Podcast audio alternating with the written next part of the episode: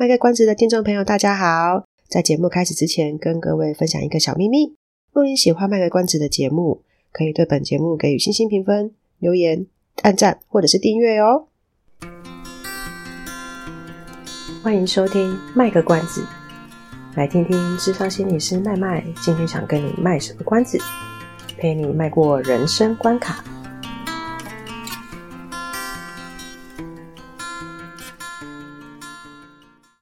大家好，我是麦麦，欢迎收听麦个关子。十月十六号的时候，有一则新闻，新闻内容呢是麦麦从演出上找到的。这个新闻的事件重点是台北市立美术馆，它的南侧不再是像以前一样，就是一排的小便斗。这些小便斗们呢，他们其实在北美馆里面是都在一间一间的厕所里面藏好藏满。对于北美馆这个设计，有的人就觉得蛮赞的，然后也有人觉得没有必要。就是其实你把那个隔板加高啊，或是把那个小便小小便斗的那个间隔弄宽一点就好了。啊，也有人就觉得说啊，可是这样就不能比大小了。我是觉得这些留言多数可能是。生理男性去留言的啦，比大小那个是真心话还是开玩笑，我不知道啊。但是就先不去评论什么。那这新闻其实应该是从 PTT 嘛，还是 脸书上面看到的？应该是在脸书上面看到，因为我记得好像是爆料公司还是什么之类的。然后为什么会说这个新闻可能是从那个社群平台上的看到？是因为麦麦一开始看到这个新闻的时候，他其实也是在一个。粉丝专页上面看到，不过不好意思，因为那不是我平常在追的粉丝专业，所以不记得那个名字了啊。只是大家有在用脸书我都知道啊，有在追踪的那一些粉专，平常都不会出现，会出现的都是脸书自己自以为你喜欢，然后推荐给你的，所以真的很不好意思，我忘记那个粉专的名字了。不过我很认同那一个粉专的这个经营者说的，他他针对这个新闻，他讲他说。在性别平等的路上，终于有考虑到男生理男性的部分，觉得还蛮不错的。真的也不少人会觉得蛮喜欢北美馆南侧这个设计。赞同的人，只要看他们的留言就知道哦，就是不管有没有隔板，就他那个小便小便斗之间有没有隔板。事实上，有一些生理男性，他们真的不太喜欢上厕所的时候。就只有一个隔板挡着自己，更何况是那一种没有隔板的，大家一定都看过。那麦麦自己是生理女性，所以就觉得这个政策当然很好。除了一方面性别平等这件事情啊，麦麦自己对性别平等这件事情的看法，就会觉得说，本来就是要顾及到不同性别的的平等的权益，只是以目前来讲，好像比较多在发生的时候，好像会是在生理女性或是少数性别的权益上的争取。假如有一些什么倡议啊，或是政策上的一些改变啊，可以去顾及到生理男性的话，我都会觉得对台湾的性平其实是一个很大的进步。像之前不是开始生理男性也可以请育婴假嘛？我觉得这就很好啊，因为其实也是有那种爸爸很想要天天顾小孩的的的这些生理男性们，就有有一些妈妈不是都会抱怨说爸爸都不顾小孩，可是其实有很多爸爸他们其实也很希望可以。有顾小孩的机会，所以有提供育婴假给他们，其实对这些爸爸们来说是一个很很大的福利。那另一方面，为什么慢慢会觉得这样子很好？就是呃，你看很多厕所设计啊，它其实从厕所门口就可以直接看到里面的男士们在上厕所的样子。事实上啊，哈，不管他有没有隔板，我都不想看。我连自己在家，我自己家父。在上厕所的时候不关门，我都觉得说哇，真的是很让我翻白眼。如果我自己的爸爸，我都不想看他上厕所不关门的，谁会想去看个陌生男生、陌生男子上厕所的样子？然后我也有去过有一些餐厅啊，他的那个厕所的考量，他在盖的时候应该是有考虑到空间大小的因素，所以他就把呃男男性、女性的厕所都放在同一区。我我是觉得这没有什么啦，这也 OK，因为现在不是有那种多元。多元性别厕所吧，它就是男女放在同一间。但是我觉得那一种放在同一区，有一种最麻烦的是，它要先经过小便斗，才可以到所谓的女厕或是有有门的有马桶的那个厕所。那好一点的话呢，他就会在那个小便斗那边做一个小隔间，再加一个门帘把它隔起来。哎，可是对我来讲，那个门帘顶多就是让我看不到谁在里面上厕所而已，它并没有遮住上厕所这件事情的本身。回到性别平等这件事情上，新闻后面就有讲啊，那个不是就有网友网网友刚刚就有留言说，不是刚刚啊，那个新闻后面不是有说有一个网友网友就留言说，这样子就弄成一间一间的话，就不能比大小了。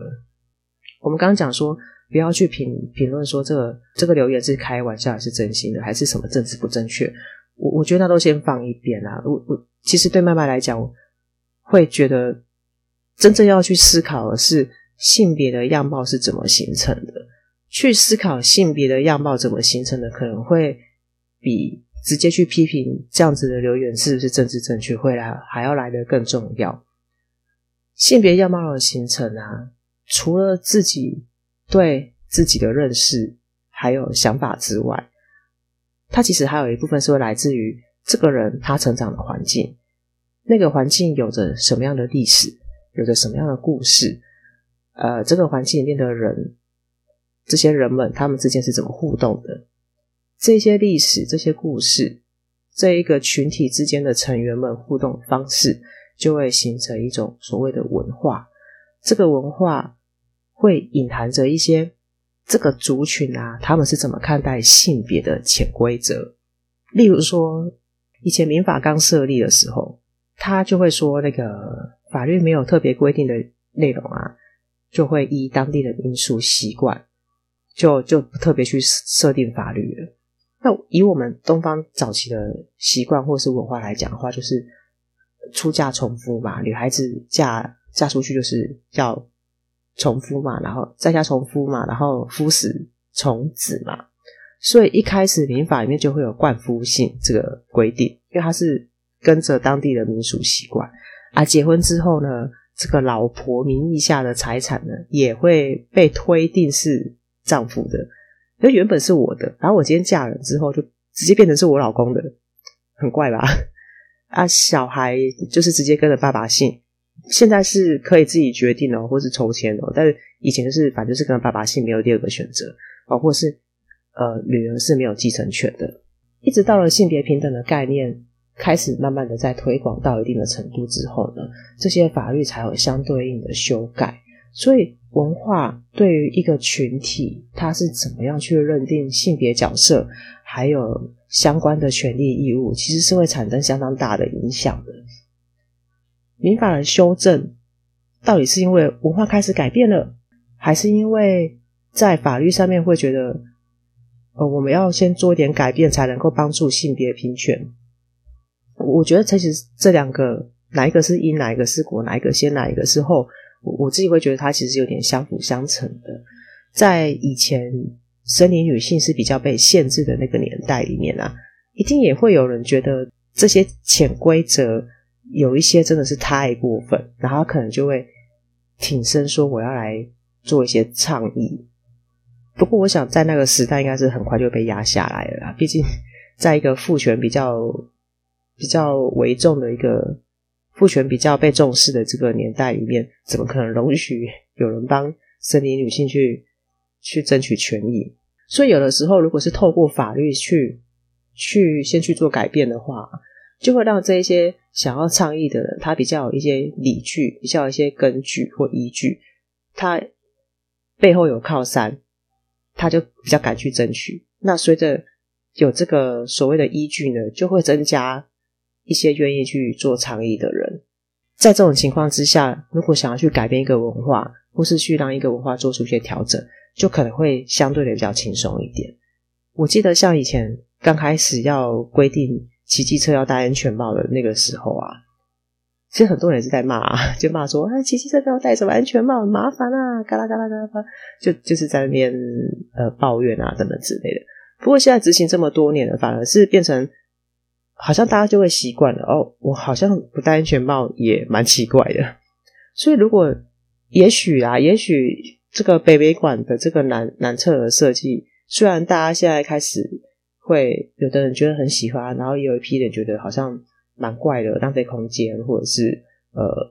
或者是没有必要等等的。不管怎么样，当如果这个这种设置的方式越来越多，都是像北美馆这样子的话，搞不好大家慢慢也就习惯了。也许那个时候大家才会发现说，其实对生理男性来讲，他们的隐私也是很重要的。他不是理所当然就要被大家看见他尿尿的样子，这也是 我不太我不太知道了，因为有可能是文化使得他们觉得，好像今天他上厕所的这个动作被他看见是不应该计较的。其实我蛮好奇，不知道我的听众男生理男性多不多？我其实蛮好奇的，大家会怎么想这件事情？自己尿尿的时候被人家看见，我到底应不该要应不应该要在意？因为真的蛮多男生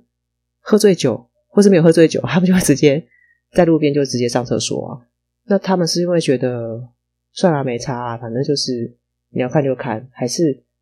文化告诉他们说你就是不能在意，你就要